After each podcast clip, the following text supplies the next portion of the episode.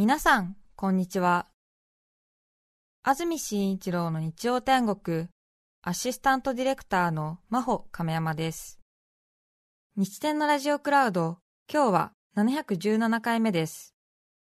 日曜朝10時からの本放送と合わせて、ぜひお楽しみください。それでは、10月24日放送分、安住紳一郎の日曜天国。今日は第2回ハトレース日曜天国カップの模様をお聞きください。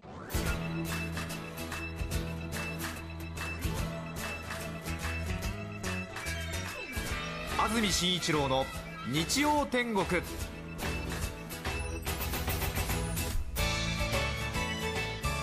おはようございます。10月24日日曜日朝10時になりました。安住紳一郎です。おはようございます。中澤由美子です。皆さんはどんな日曜日の朝をお迎えでしょうか？スタジオになります赤坂。東京は今日雲一つない青空です、はい、本当にいい天気ですね。いいお天気ですね。秋らしい高い空が広がっています。金曜日雨降りましてかなり寒かったのでその反動でものすごく太陽が気持ちよく感じますね。今日の関東地方は晴れ一日気持ちの良い秋晴れです。雨の心配ありません朝は各地で冷え込みました。東京でも7.9度。11月中旬並みでしたが日中は風も穏やかで過ごしやすい陽気になります。予想最高気温東京、千葉、熊谷、前橋で20度。横浜、水戸で19度。宇都宮で18度の予想です。さて今日は5年ぶりですね。番組主催の鳩レースを行います。楽しみですね。楽しみです鳩は太陽が出ていないと方角理解しにくいということで天気が悪いとレースが中止になることが多いようですが今日はいい天気ですから、はい、後ほどレースに詳しい明神さんに聞くまでははっきり分かりませんけれどもこれは今日はいけるのではないでしょうか。レースの出走は11時17分くらいを予定していますのでぜひお付き合いいただきたいと思いますが伝書バトですね。今はレースバトと言いますけれども興味持たれたことありますでしょうか？私も最近調べて詳しく知るようになりましたが歴史は古いんですよね。どれくらいだと思いますか？紀元前くらいからあるみたいですね。ローマ帝国ポリス間の情報のやり取りなんかに鳩を使ったという記録もあるようですけども多くはやはり大正時代昭和の前半くらいまで新聞社通信社軍隊などで使われてきて電話ができる前くらいまでは大活躍。ただですね結構その後も電話ができてからも交通網が発達してからもかなり使われてたみたいで1965年昭和40年代くらいまでは通信社、新聞社などで活躍してたみたいですね、意外に私たちが思っているよりも長く最近まで活躍してたということで。紙の通信文だけじゃなくて写真のフィルムとか薬とか血清なんかもあのリュックサックのようなゼッケンのようなものを鳩が銅に巻いて運んでたので写真のフィルムなんかはねやっぱりファックスできるまでメールで送信できるまではやっぱり手で運ばなくてはならなかったので鳩のリュックサックに載せて新聞社に出してやらないと紙面を飾る写真がないということで。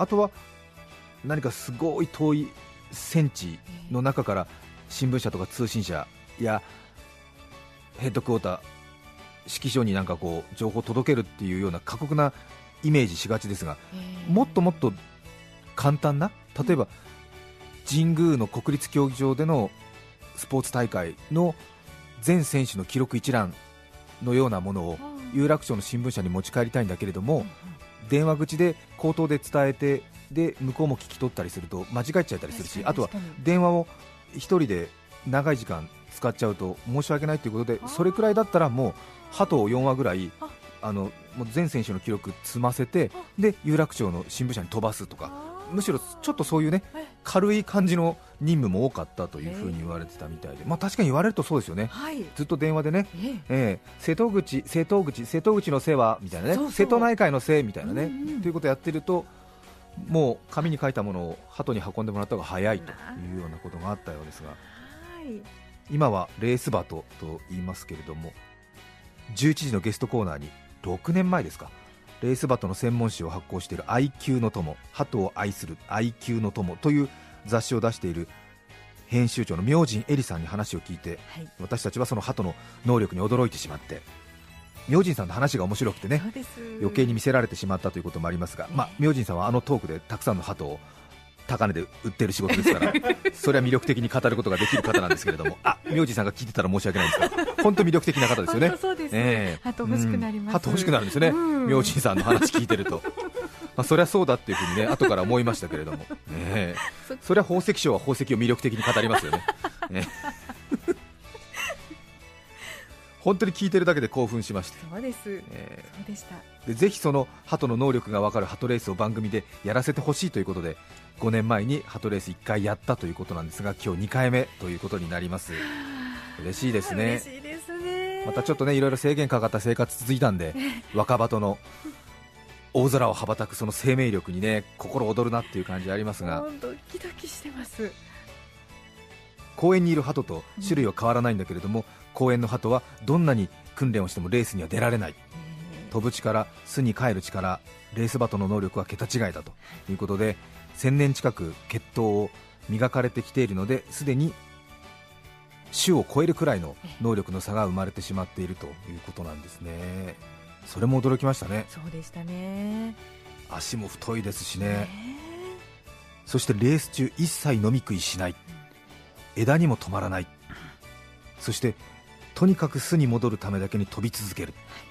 方角を間違えない。その理由はわからない飼い主からの餌以外食べない。スピードは時速60キロとも80キロとも。びっくりしますよね、函館から東京9時間で帰ってくるという。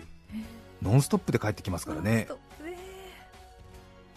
東京、福岡も800キロ、900キロありますけれど人間だって新幹線乗ってたら5時間くたくたですけど、はい。そこ9時間で戻ってきますからね。しかも東京駅の八重洲口とか丸の内口とかじゃないんですよ。本当に家の玄関の真ん前まで帰ってくるわけですからね。そうですよこんにちはなんて、こんにちはって。ええ。うん。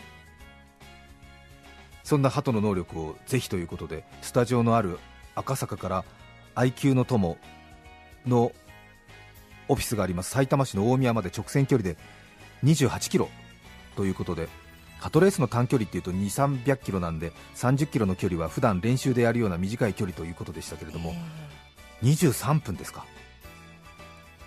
23分くらいで5年前戻ってましたね。ええ過去に例がなくてドキドキだったんですけども IQ の友明神さん会員の方厩舎の皆さんの協力いただいてレースを行うことができました。それで前回6話でやりましたよね。ね。で記録23分。で今回もレースをやるために10月の11日と21日に予備の思想っていうのをやったんですよそしたら31分かかったんですよね。あであれ前回やった時23分くらいだったんですけどって言ったらえ。前回出てた鳩たちのレベルがやはり高い鳩たちだったんでああそうでした。やっぱり日本トップクラスが 前回走ってくれたんで相当速かったっていうことみたいですね。そうだったんですね。今日揃ってるのは19年、20年、21年生まれの若鳩たちなのでええ。まだちょっと運動能力が磨かれてないのであ彼らに比べると少しタイム落ちるみたいですが改めて皆さん5年前のあの6はすごかったみたいですよ。今しびれてます、うん、あー帰って大宮に帰ってまっすぐ帰ってすごいねなんて言って驚いてたレベルじゃないんですよ。すごくないですか？スターだったんだ。スターたち。えだって今日飛ばす鳩たちよりも7分早くついてんだよ。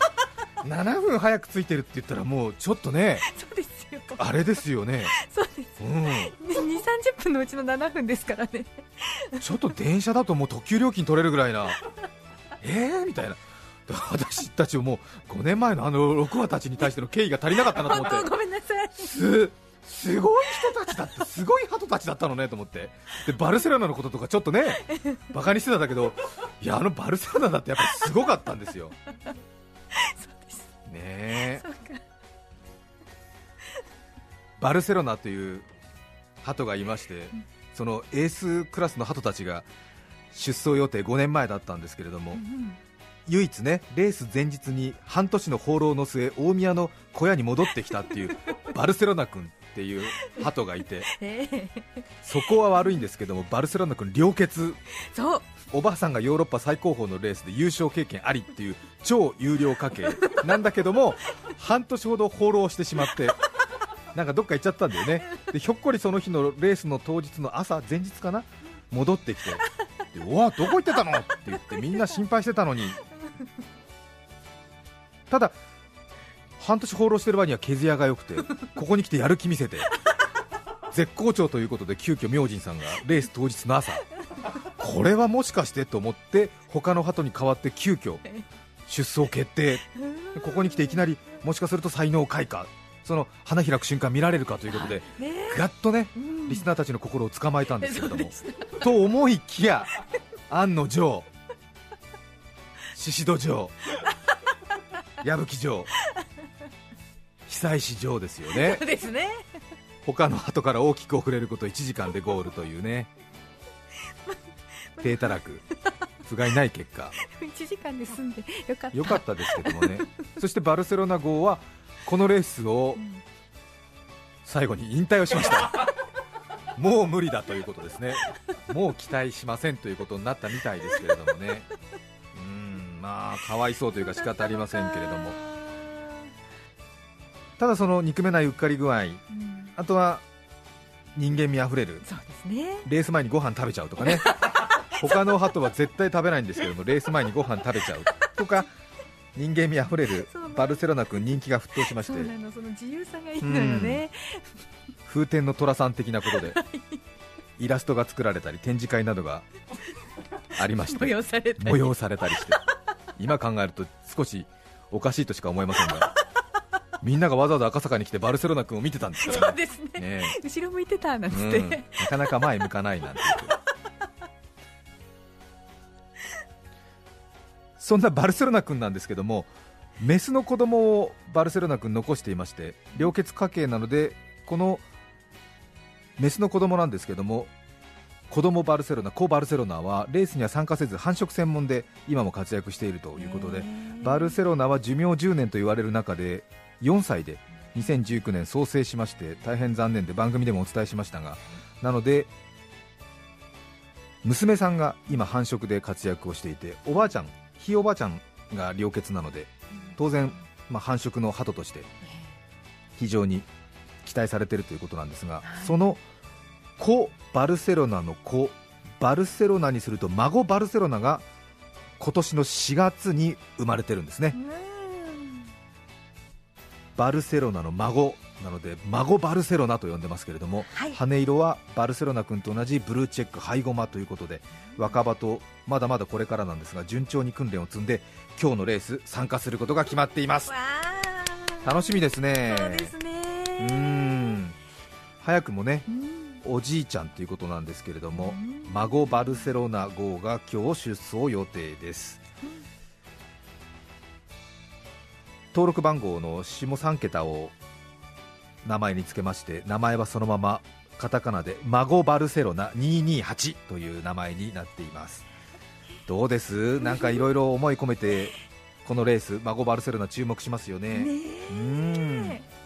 そして今日皆さんには1位、2位の鳩を予想してもらうのではなくてこの孫バルセロナ228が参加する全40話の中で何着になるのかをズバリ当てていただきたいと思います。今日出走は40 話。急に増えましたね。この40話の中でえ1着から40着まで順番がつきます。確率はなので40分の1ということになりますが孫バルセロナが何着に入るのか当てていただきたいと思います。はい今回のプレゼントは11時台後半のスポンサーでお世話になっていますグローバルピックファームさんから和トンもち豚を差し上げます。これは当たると嬉しいですね。ですうねん。ただ当選者が201人以上になった場合は和トンもち豚カレーということになります。ええ。ちょっとねやっぱりね野菜40分の1なので、ね。たくさんの人が参加しますと当選者が増えてしまうということですね。なんとなくやり方お分かりになったと思いますが40分の1ですからね。そうですね。家族2人で聞いていて1人ずつ出しますっていうと20分の1になりますんで、い、いんじゃないですか？40人家族だと必ず当たるっていうことになりますしね、ね。はい、はい。ただやっぱり他の方に比べてあまり欲が深いという方 私が個別に対応しますので節度は守ってください。かつてね、うちは50人家族だっていう方言い張る方がいまして、ええ。個別にお話をさせていただきました。そしてご理解していただいたという経緯がありますんで一応ね皆さんのマナーで最低限守っていただきたいと思います。そして鳩が飛ぶルートっていうのがほぼ正確に分かり始めました。前回は鳩がどこ飛ぶのか想像でお話ししてたんですけれどもゴールに向かってね赤坂から大宮、埼玉見沼区までまっすぐ飛ぶものだと思ってたんですが今回事前に2回試走した結果その時に GPS スカイレーダーというものを鳩につけて計測してみましたらしっかりと鳩がどこのコースを通るのか、まあ、思想と同じルートを今日も通ればということですが分かりました。真北に飛ぶと思ったんで赤坂から普通に四谷、池袋、板橋、蕨って飛んでいくのかなと思ってたんですがどうやら違うみたいですね、なんかやっぱり飛びやすいところとか高い建物を避けて通るみたいで思想の結果だと一度赤坂から東に進んで皇居の方から水道橋？あと小具入谷4丁目のところをなぜかガクンと曲がってで東京ジャンボゴルフセンターの方から川口から上がっていくんですよね。後ほどはい。予想ルートなども紹介しますので、お近くの方今日空見上げると40羽の鳩の群れが見られて気持ち高ぶるかもしれませんのでそれでは40話を大きく7つのグループに分けて紹介します。まずは第2グループ。レオ・ヘレマンさんの育てた鳩の仲間。特に短距離にめっぽう強く今回は最有力とされています。ヘレマンさん自身は廃棄種のため引退しましたが 育てた鳩の子孫たちが今も世界を席巻しています。今回は東日本チャンピオンレース1000キロ期間の実績チャンプレオを筆頭にその子供レオジュニアの3羽レオの判定レオハーフ2羽さらにレオジュニアの母レオの家内ですの計7羽が日展カップに出場です。第3グループロジャー・フレーカーさんの鳩の合計5羽フレーカー家は祖父カミーユ父ジェロームそしてロジャーと3代続く名家なぜか4代目は家を継がず年の離れた親友が継いでいます。そのフレーカーラインの3羽に加え年の離れた親友という言葉にいささか勝手な心配を抱きますがその親友ヘンリーさんの手が入ったフレーカーヘンリーの2羽を加えた計5羽がスタートを待っています。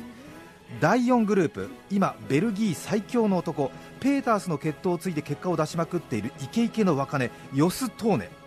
トーネさんは相撲と名前を付けるくらい日本が好きだそうです。若手といっても現在60歳。今日はトーネラインの2羽と先ほどの3代続くメーカーフレーカーの流れも入るトーネフレーカー245246と計4羽の陣容第4グループ。レース馬と嵐ファンの皆様お待たせしました。第5グループは日本厩舎系の鳩11羽です。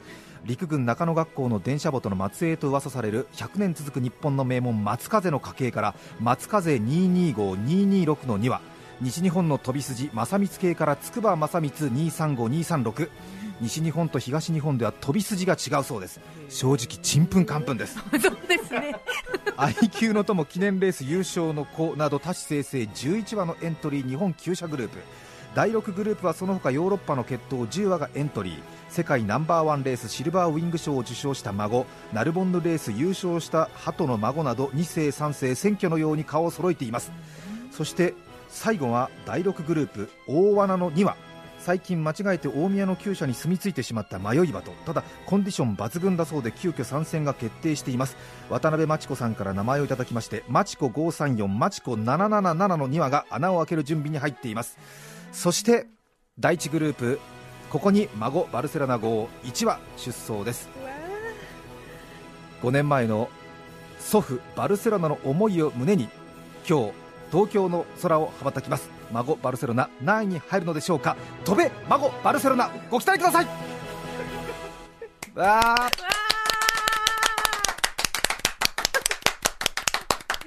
あー。もう楽しみ。めっちゃ楽しみ。私はもう音楽にピタリと合わせたことを そのことだけで興奮しています。決まった楽しみですねわかりました？40はなんとなく。いろいろな愛休家の人たちが作った鳩の末裔たちがいろいろ手ぐすね引いて待ってるという若葉と孫バルセロナ228頑張れ。どう考えてもこれ上位入れないでしょう。今の聞く限りだと。そうかしら。えー、そうかしらね。どの辺に来るかな。どの辺に来るかということですけれどもね。ぜひご期待くださいそれでは、ハトレースの模様をお聞きください。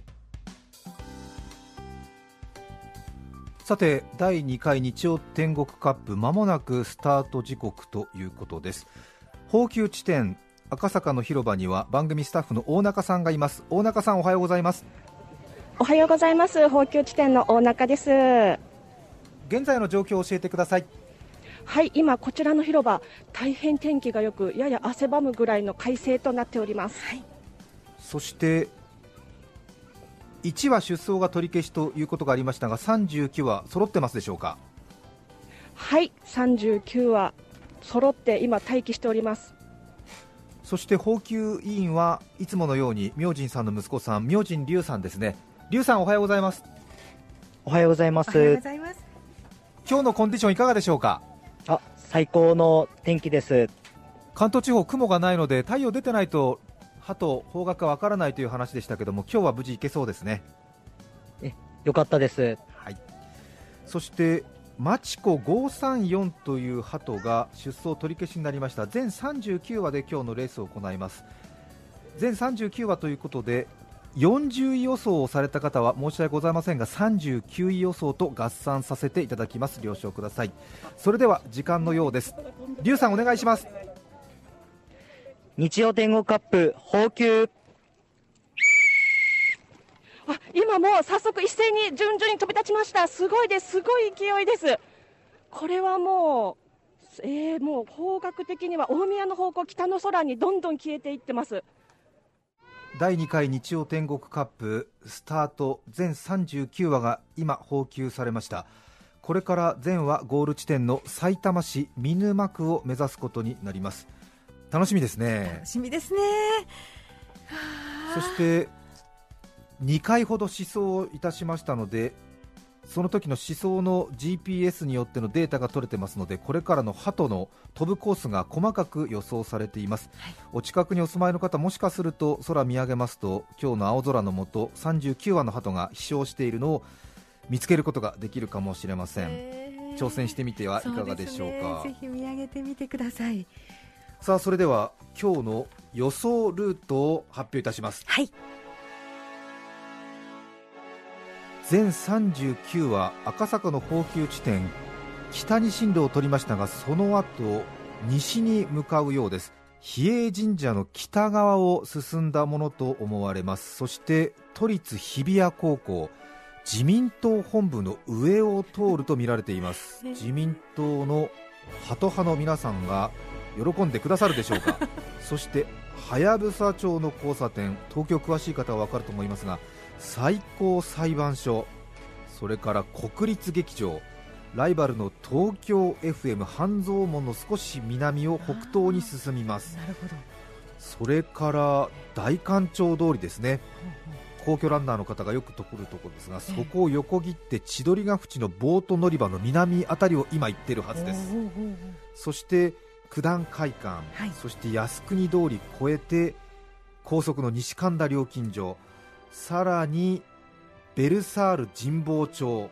ここまで1分30秒わ 日大法学部白山通りをまたいで東洋高校。すき家水道橋東口店。あの辺りですね。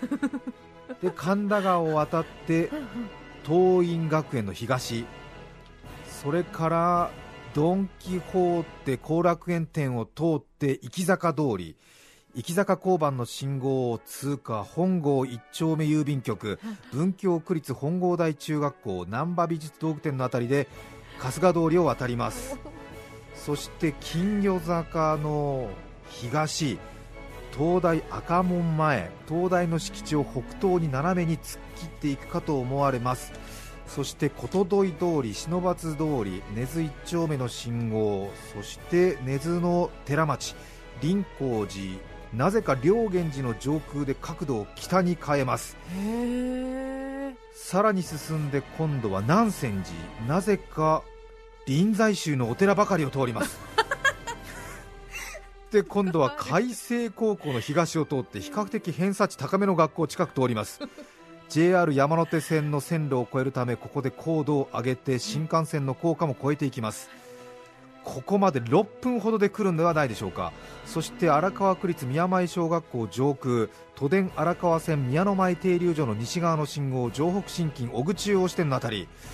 細かく分析されていますね。ね。隅田川の手前小具八幡中お台橋のあたりを通過するのではないかと思われています。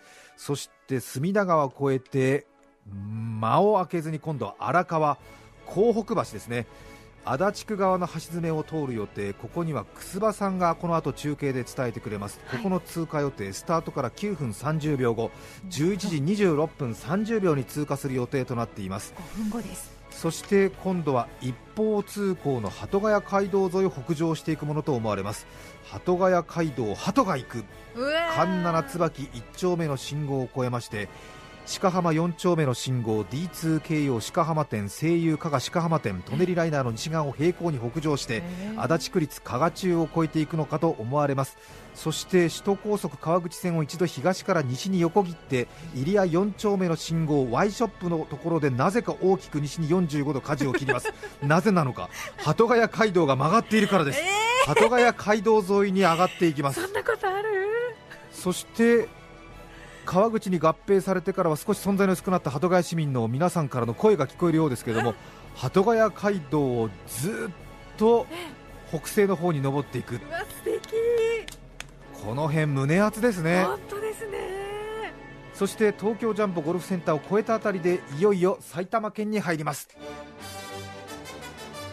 埼玉県に入ってからは一直線ですね。北西に向かってまさに45度の角度でまっすぐに進んでいきます。スタートからこの辺で14分40秒というあたりです。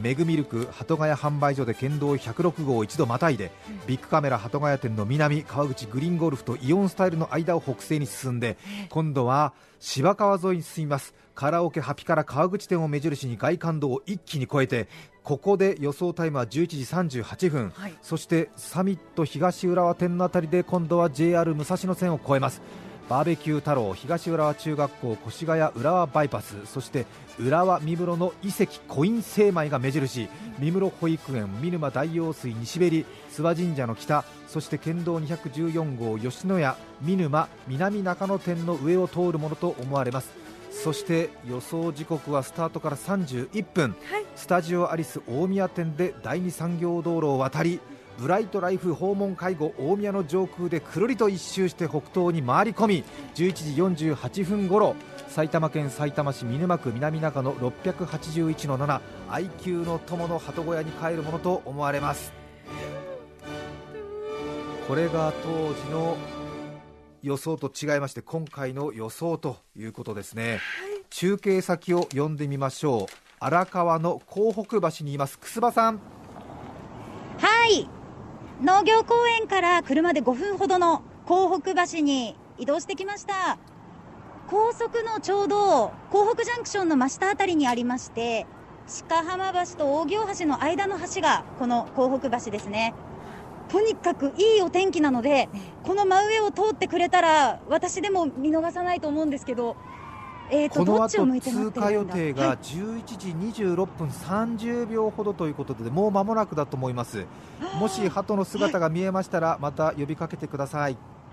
そしてゴール地点ですね。柳沢さんがいます。柳沢さんおはようございます。おはようございます。埼玉市見沼区愛久の友社前です。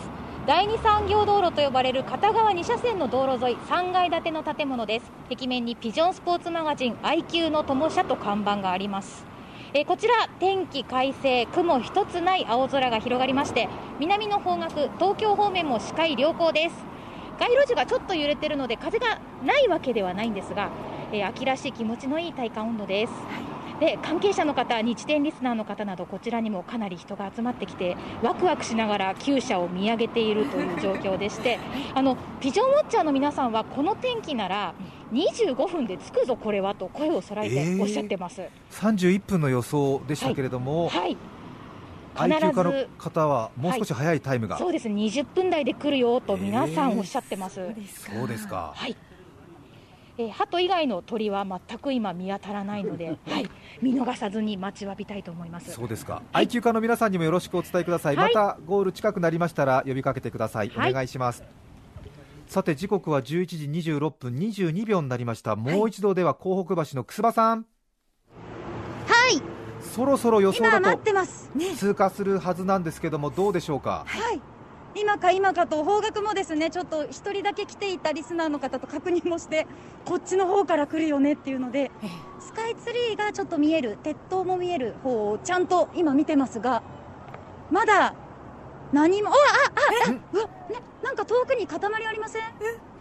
あ今ちょっとビルで見えなくなっちゃいました。お？すんごい塊が。塊って鳥のちょっと塊遠くに。そうですか。あの黒いプツプツプツの方でもかなりまだ遠いんですがえ幻？いやいるいるいるいる。いるあれ？あれ違いますか？ビルの間にえはい、ちょっと同じところうろちょろしてしまってるんですけどうん。黒い集団です。20はいそうな塊がはい。あこっちに向かってきてる。うん、今、ワイドショーをにぎわしてるムクドリじゃないの、ねあ嘘。あえ？そうかも。ちょっと見てみてください。遠すぎて遠すぎてまだええ、ちっちゃいんですよね。かなり距離はあります。そろそろ通過するはず、もしくはもう通過してますそうですよね。あれ？真上にはまだ何も太陽がもしかすると違うルートかもしれませんね。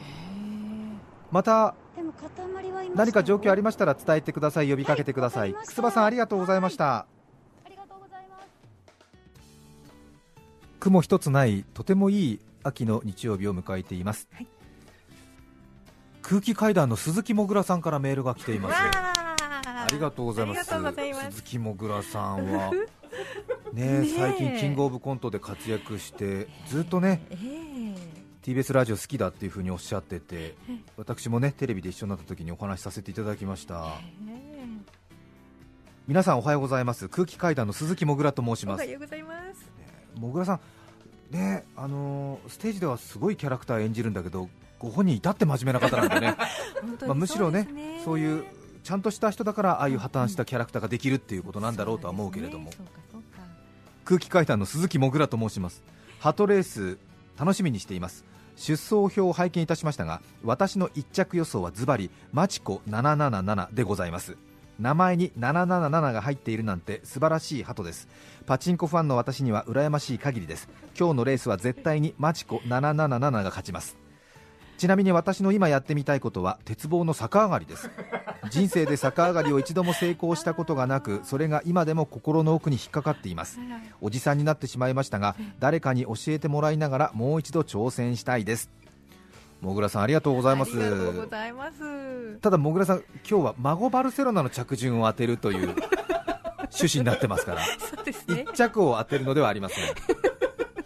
またねパチンコファンの私。ね。え。パチンコいい話。やってますからね番組でね。あそうかそうか。うん。ええええそうそうそう。パチいい話か。そうだったパチそうだ。いい話パチいい話っていう歌があるんですけどもごめんなさい。うまく再現できず。さてメッセージを読みつつも心ここにあらずという感じですか？浮ついちゃってなんか。本当に。いけませんよ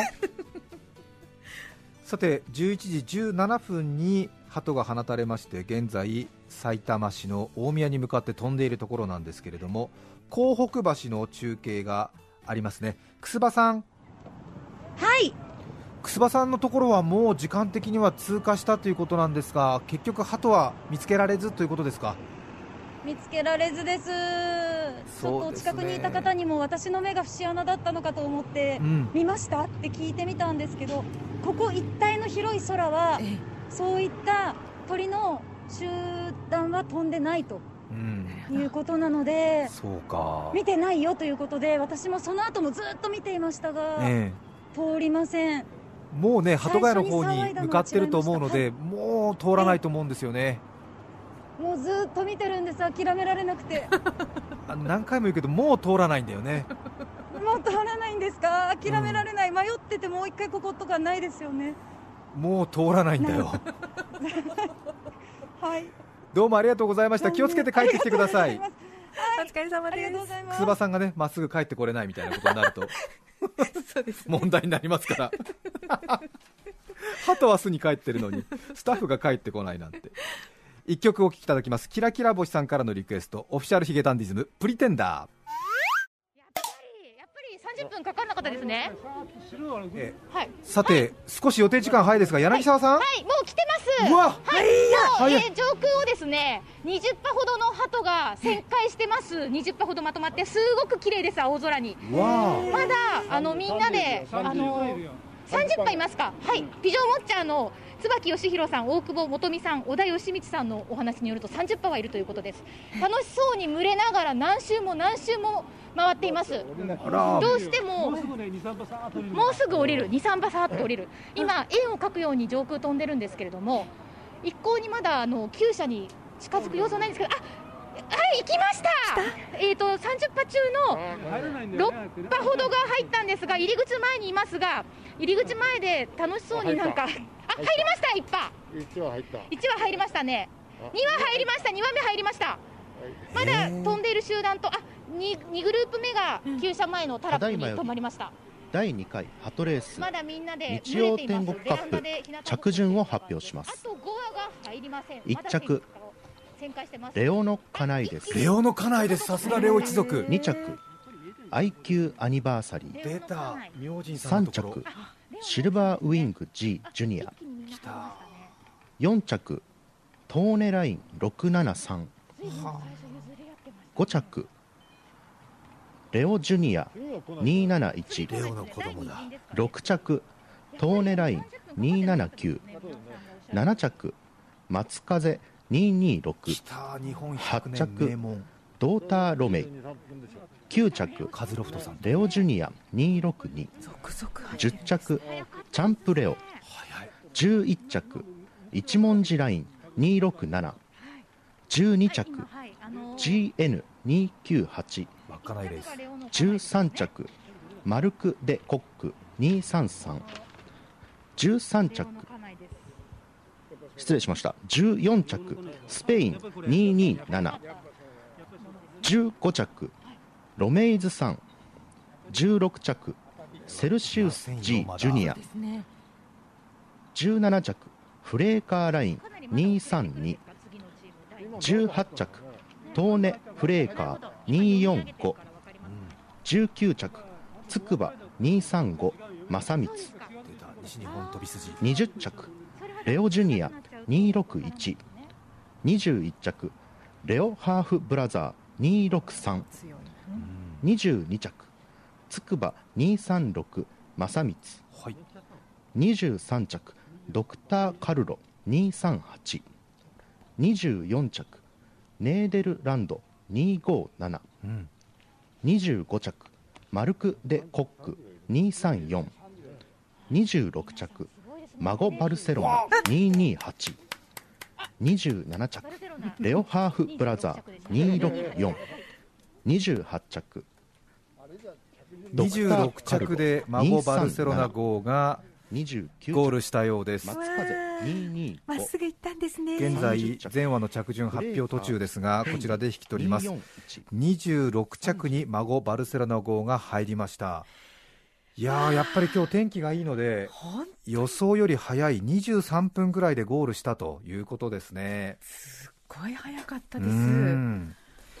そしてやはり短距離中の短距離ということでまだまだ外飛んでたいということで、ね IQ の友の小屋の上でええ。もうちょっと飛んでから帰りたいと。そういうことなんですね。あれは。2週3週してと旋いうことのようですね。飛び足りなくて。IQ の友編集長の明神さんです、はい、よかったです。あほっとしました。ね来ましたね。予想よりずいぶん早いタイムでしたね、はいやっぱり敵視、ねえ。ー訓練を積むごとにちょっとずつ早くなってましたので、はい、よかったです。ですねコースを変えたんでしょうかね。もしかしたら直線近かったかもしれませんね。うん。なんか、いろいろ目撃情報などをお寄せいただきまして、赤羽岩淵のあたりで見たとかですね、軍隊みたいだったとか、川口のあたりで見たとかいうメッセージもリスナーの方からいただいています。えーさて、孫バルセロナ号ですが、26着、でもトップの鳩からそんなに離されることなく入りましたんで、よく鍛えられてるということですね。はい。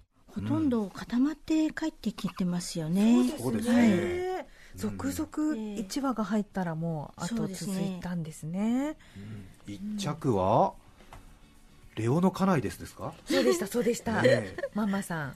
レオの奥さんが入りました家です内ですね。そして2着に入ったのが IQ アニバーサリー、これは IQ の友の記念レースで実績を積んだ鳩ですね。そうですね。あの篠崎金一さんがあの委託してくださった鳩で、えーあの1000キロ一羽帰り優勝の、うんえー子供から生まれました。わえーーおめでとうございます。いいですね。はい。さあそして間もなく40話39話ですか全話間もなく入球しそうだということですねそうですか。うんえー、よかった。そうですね。ほぼ1分以内にみんな入ってますもんね。ねはい。全然差だがつからなかかもうった。ほとんど最後の巣に戻るその入り口のそのタッチの差みたいなことです 気分ねですね。それではここでもう一度ゴール地点の柳沢さんを呼んでみます柳沢さんはい、ゴール地点です。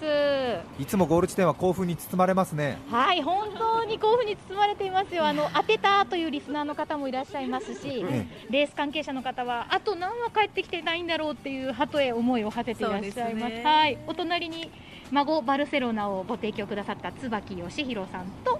えー埼玉北進協商連合会長の大久保元美さんそして審査会長小田義道さんいらっしゃいますはい元美さんはね5年前もお世話になりましたそうでしたありがとうございましたありがとうございました。元見号でした。どうぞ皆さんによろしくお伝えください。ありがとうございました。ありがとうございましたはいどうもありがとうございましたあありがとうございまます。改めまして孫バルセロナ2285着順26着ということで26着予想された方にはワトンもち豚をプレゼントいたします。それからもぐらさんが予想しましたマチコ777は35着ということでしたね。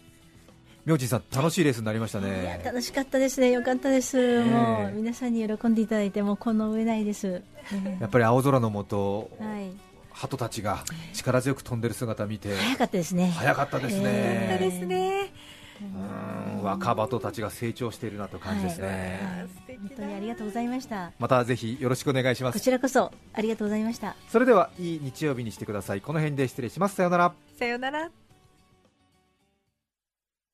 第2回ハトレース日曜天国カップの模様をお聞きいただきました。それでは今日はこの辺で失礼します。安住紳一郎の日曜天国世界にはおよそ300種類の鳩がいますドバト、アオバト、カラスバト、キジバト、プレバト、ハトバス、ハトサムレお聞きの放送は 905-954TBS ラジオですさて、来週10月31日の安住紳一郎の日曜天国。メッセージテーマは、私のダメなところ。ゲストはピアニスト、西川五平さんです。それでは来週も日曜朝10時、TBS ラジオでお会いしましょう。さようなら。安住紳一郎の TBS ラジオクラウドこれはあくまで試供品皆まで語れぬラジオクラウドぜひ本放送を聞きなされ954905